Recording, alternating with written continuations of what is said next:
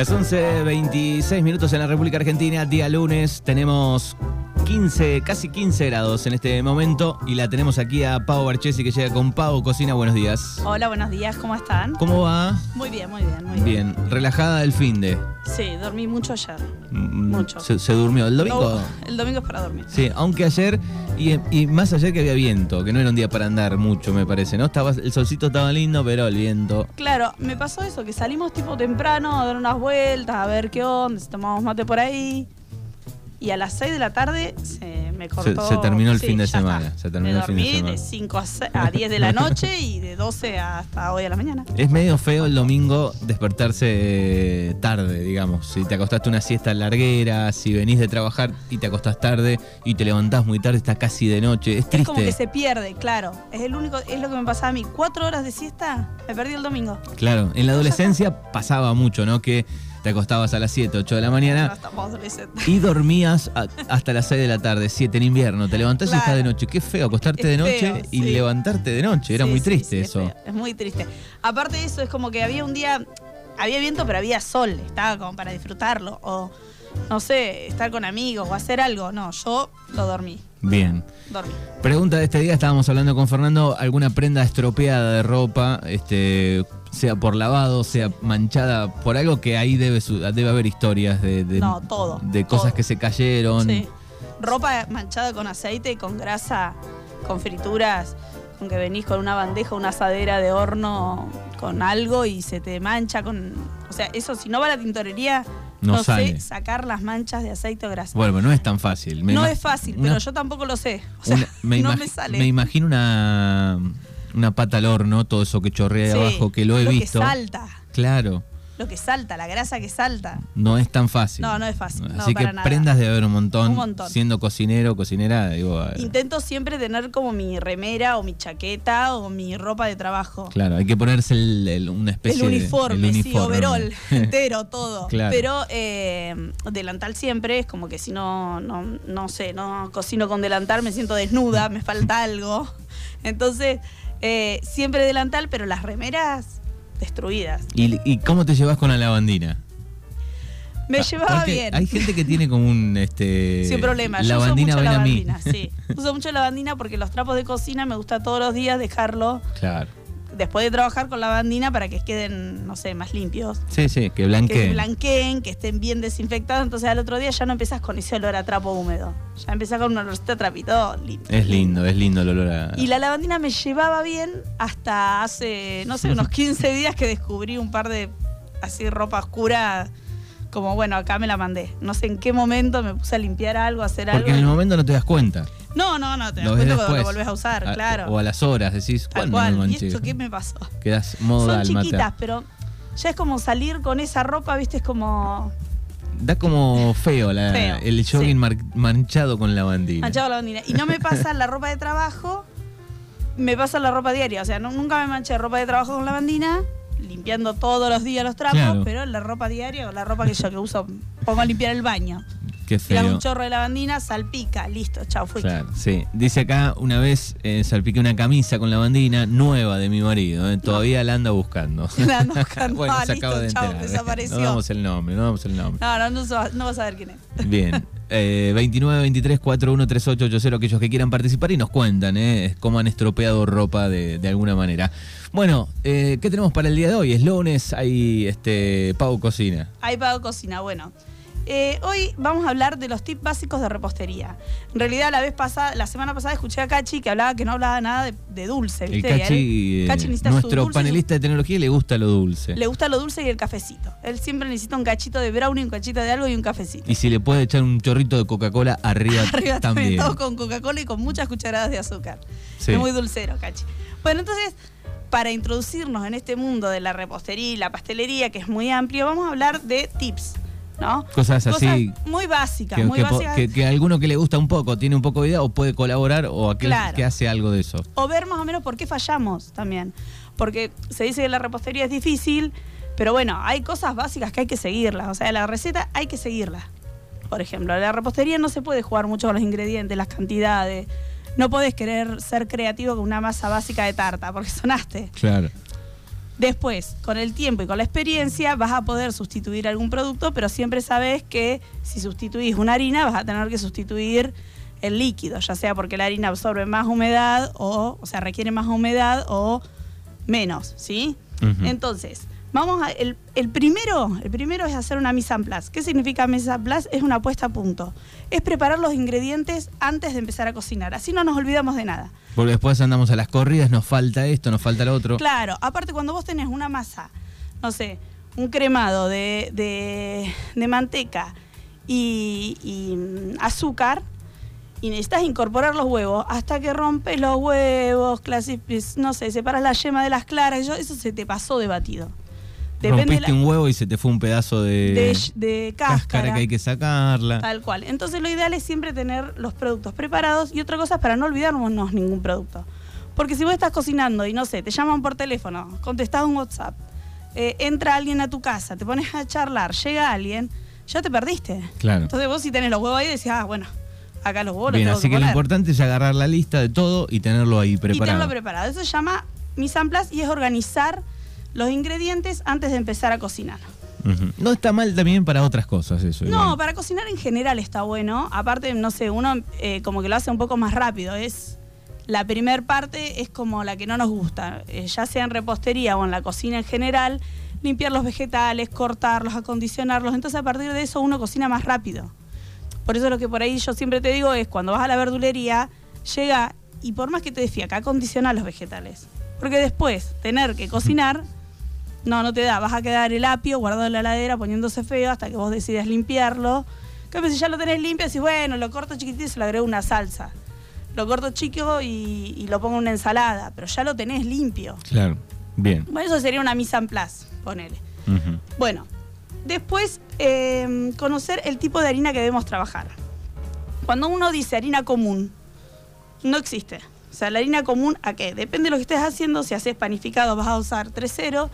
Si haces eh, pastelería, generalmente vas a usar 4 ceros. Y después existe la harina leudante, que depende de las preparaciones que necesitas, si la podés usar o no. Para harina leudante también, para sustituirla, se puede usar harina 4 ceros con algún leudante, sea levadura, sea bicarbonato, sea polvo de hornear. Pero bueno, conocer qué harina tenemos que trabajar y qué harina necesitamos. Acá me parece que en la pandemia eh, todo el mundo este, practicó, ¿no? De, de hacer Panes. algún tipo de pan, levadura sí, levadura no, digo, un poquito de este, aumento del conocimiento. Aumento del conocimiento. Y ahí es cuando tenemos mejores resultados también, conociendo la harina que tenemos que trabajar. Porque por ahí uno, no sé, yo tengo una amiga que siempre me dice que sustituye, ¿no? Entonces no le sale como a mí. Y no, Claro. no te va a salir. Si vos pones harina de arroz, por ejemplo, en lugar de harina cuatro ceros, como dice la receta, porque querés comer más saludable, hay que saber que la harina de arroz eh, no tiene gluten.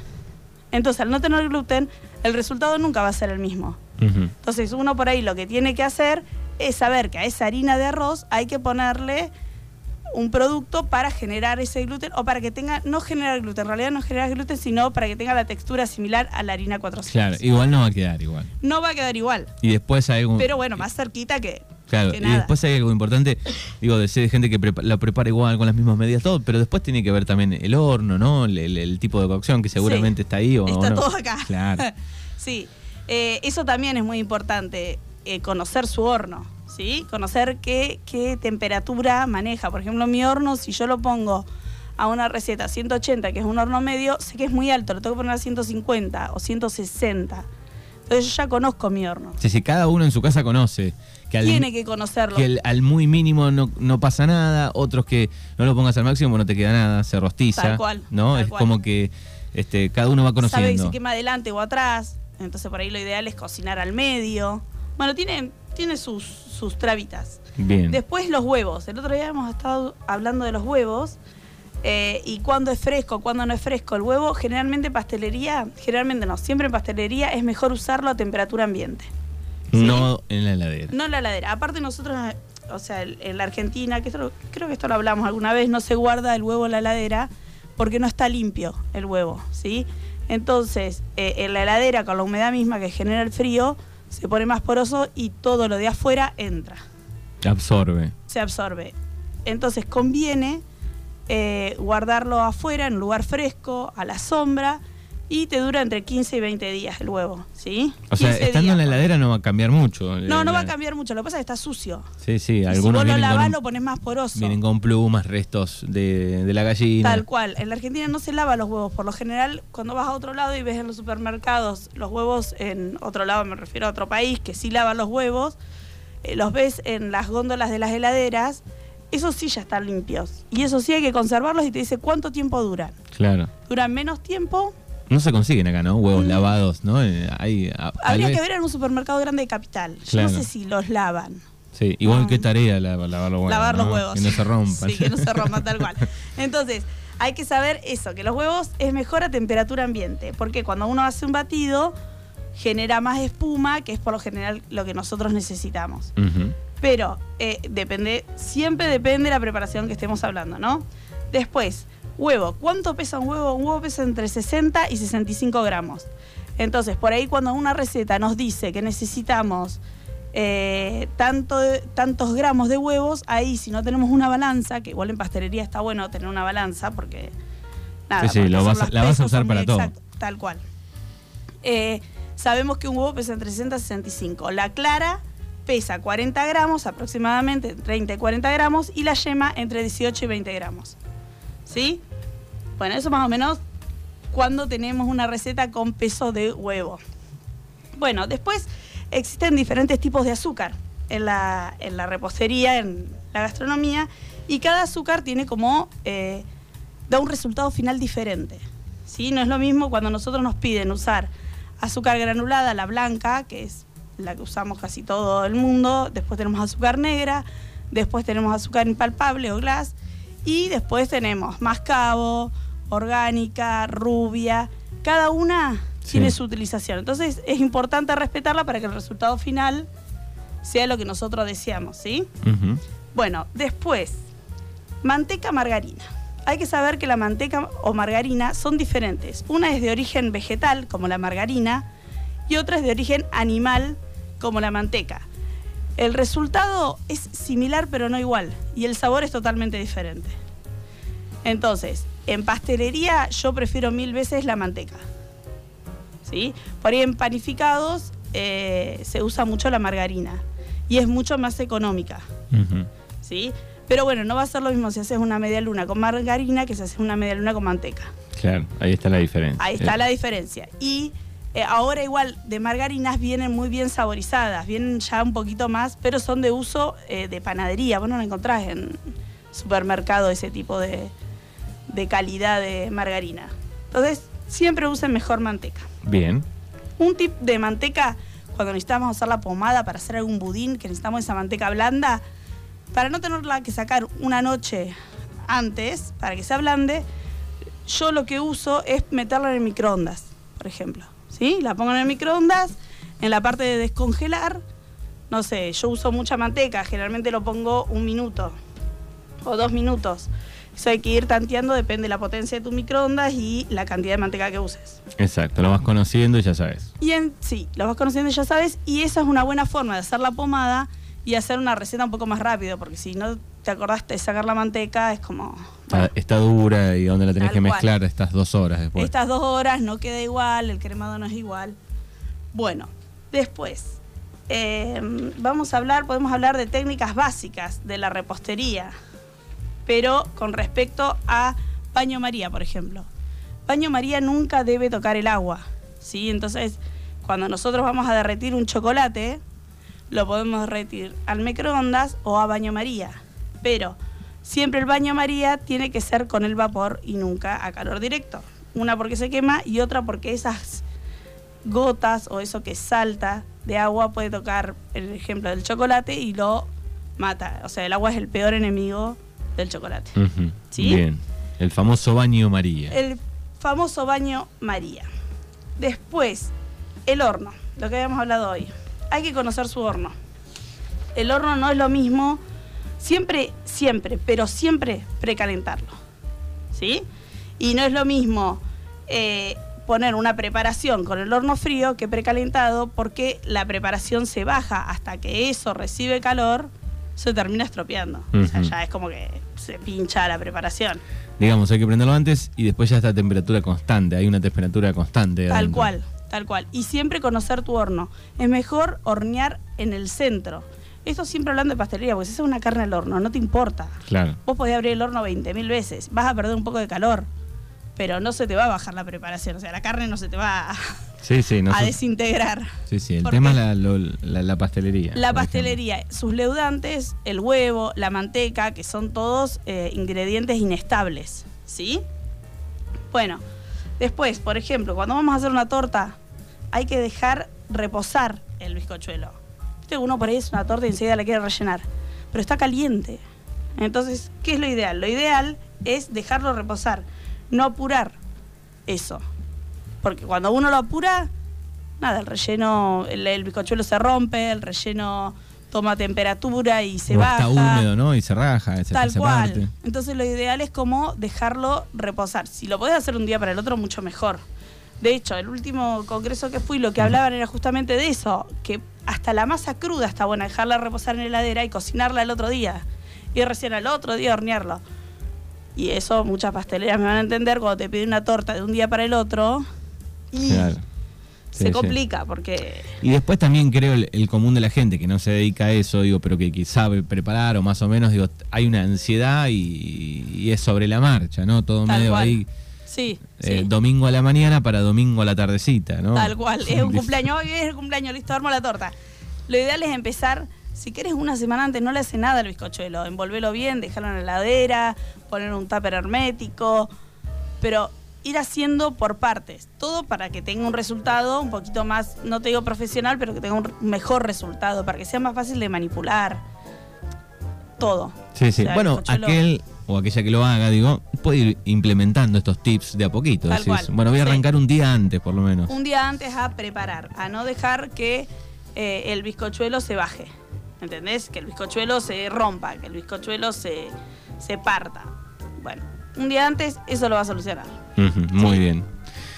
El viernes eh, estuvimos hablando, eh, pedíamos comidas que no fueron, que fueron, bueno, llegaron fotos, muchas fotos de, de tortas quemadas, pero rostizadas a un nivel carbón. Carbón. Sí, Ah, sí. Bueno, Es ese tipo de gente que es el que es olvidadiza con un montón de cosas, digamos, está la torta en el horno, por ejemplo, Claro. y salí a hacer unos mandados y en el camino eh, me puse a charlar con alguien y ya me olvidé, dice, de la torta en el cual. horno. Cuando vine era un carbón. bueno, a mí me ha pasado. Hay una alarma hay que poner, ¿no? hay sí, bueno, hay hornos que vienen con, con Con- alarma. Con, campanilla. Sí, hay que ponérselo, nada, a ver si te dice 60 minutos la receta, ponételo en 40 y la vas viendo, la vas tanteando. Hay una amiga que eh, el otro día me consultaba qué horno comprar, ¿no? Y Digo, no sé, me parece que si vas a comprar una cocina gastronómica está buena, qué sé yo, lo único que no tiene el horno, no tiene luz ni para ver. Dice, ah, no, yo soy ansiosa, necesito luz y ver. O sea, ella necesitaba que tenga vidrio y que tenga una luz. Entonces ya está. La gastronómica no. La Sí. industrial no. La, la luz está buena. La luz está buena. Yo se sí. me quemó el foco de la. Es una cocina común Sí. de las viejas, pero tenía foquito y se quemó y estuvo capaz seis meses, que no, hasta que un día dije, no, voy a conseguir el foco porque es lindo para ir mirando. Es lindo. A mí, yo durante mucho tiempo tuve el foquito roto del horno que uso para, para trabajar. Bueno, lo cambié y ya veníamos unos cuantos años bien. Y la semana pasada se rompió. Entonces era como, viste, como que veía todo oscuro, como que tengo que abrir el horno, como que tengo que ver, más o menos le tengo los tiempos. Pero se extraña la luz ahí adentro. Pero claro, te da una tranquilidad. Más allá que el vidrio es bastante opaco, ¿viste?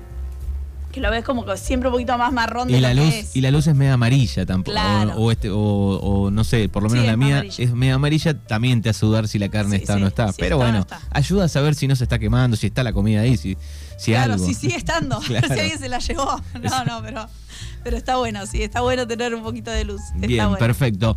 Bueno, para cosas ricas, dulces, saladas, lo que sea para comer, pueden consultarte. Sí, me pueden llamar al 2923-436130 o en Instagram arroba Pado Cocina. Bueno,